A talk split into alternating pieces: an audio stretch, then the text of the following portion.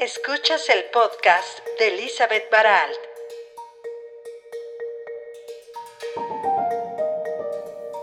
Hola amigos, qué dicha saludarlos nuevamente en este 2019. Bueno, sí, ciertamente me tomé varias semanas sin grabar mi podcast. Después de las festividades navideñas, hice un paréntesis para reflexiones, para reajustes, para descanso. Y no es que el hacer el podcast me cansa, no. Nunca me cansaría de hablar sobre mis experiencias y aprendizajes, sino que el inicio del año ha sido tan vertiginoso. En este primer mes han sucedido tantas novedades, no solamente en nuestras vidas personales y seguramente en la vida de muchos de quienes me escuchan, sino también en la dinámica mundial. Hay una vorágine de información que nos arropa a cada momento. Y quienes tenemos la afición por estar enterados de los acontecimientos mundiales, nos hemos sentido agobiados. No terminamos de saber sobre un suceso muy importante y novedoso en un país, cuando minutos después nos enteramos de otro y otro y otro. A mí, fundamentalmente, y esta es mi experiencia, me sucedió con las informaciones de mi país de origen, Venezuela el país donde nací, donde crecí, donde estudié, donde me gradué, el país donde me enamoré, donde tuve mis hijos, mi empresa, donde desarrollé mis capacidades y donde inicié mi camino espiritual. Además, el país donde viven mis familiares y amigos entrañables. Resulta pues que Venezuela desde comienzos de este mes de enero se ha convertido en noticia mundial por supuesto que no voy a hacer un análisis político aquí, pero sí quiero reiterar lo que he dicho públicamente, y es que celebro el renacer de la esperanza de los venezolanos, quienes van de la mano de un personaje que se ha encargado de la transición del país desde el miedo hacia el amor. Porque desde mi punto de vista y el de muchas personas que están conectados a la espiritualidad, lo que ha sucedido en Venezuela durante estos 20 años ha sido una guerra de la oscuridad para intentar desalojar a la luz. Y como muchos de ustedes ya lo saben, siempre la luz es más poderosa que la oscuridad. A mi modo de ver, en este momento estamos viendo la instauración de la luz en Venezuela. Por eso los acontecimientos del mes de enero me han mantenido atenta momento a momento, enviando luz a Venezuela para el bien mayor y orando para que la situación conflictiva tenga una salida pacífica.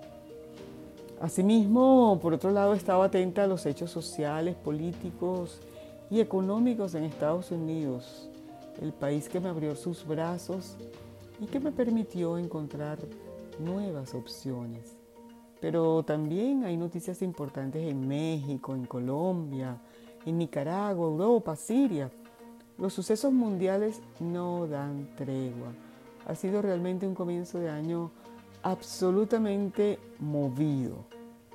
Sin contar que se han producido tragedias naturales y acontecimientos astrológicos, eclipses, lunas extravagantes, alineación de planetas, todo muy difundido a través de los medios y las redes. Sin embargo, contrariamente a lo que pareciera, muchos de los entendidos en temas espirituales coinciden en que durante este año 2019 viviremos una transición que traerá una elevación de conciencia muy alta en el planeta. Pareciera que millones de personas ya lo están experimentando de una manera u otra.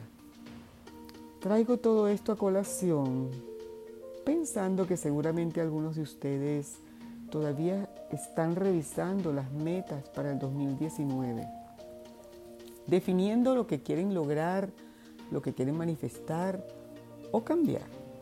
Eso que llaman propósitos para el nuevo año. Sin duda es una estupenda práctica.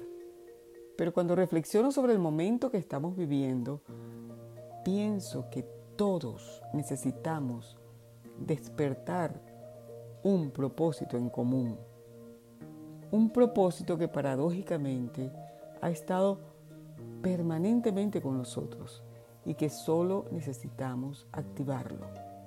Solo necesitamos colocar un recordatorio día a día para lograrlo. Para mí, ese propósito no es otro sino recordar que somos almas, seres espirituales, esencia divina viviendo dentro de nuestros cuerpos. Y que mientras más tengamos presente esa verdad, mientras más concienticemos esa verdad, más espléndidas serán nuestras vidas. Recordar a diario que somos almas que viven dentro de nuestros cuerpos. Más que un propósito, es un mandato durante estos tiempos. Porque cuando finalmente internalizamos esa realidad, nos conectamos al amor incondicional, a la tolerancia y a la compasión que tanto necesitamos para caminar el sendero hacia un mundo de ensueño.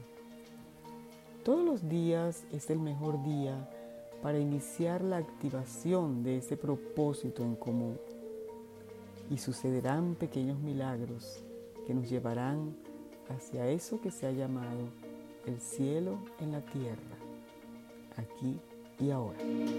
Elizabeth Baral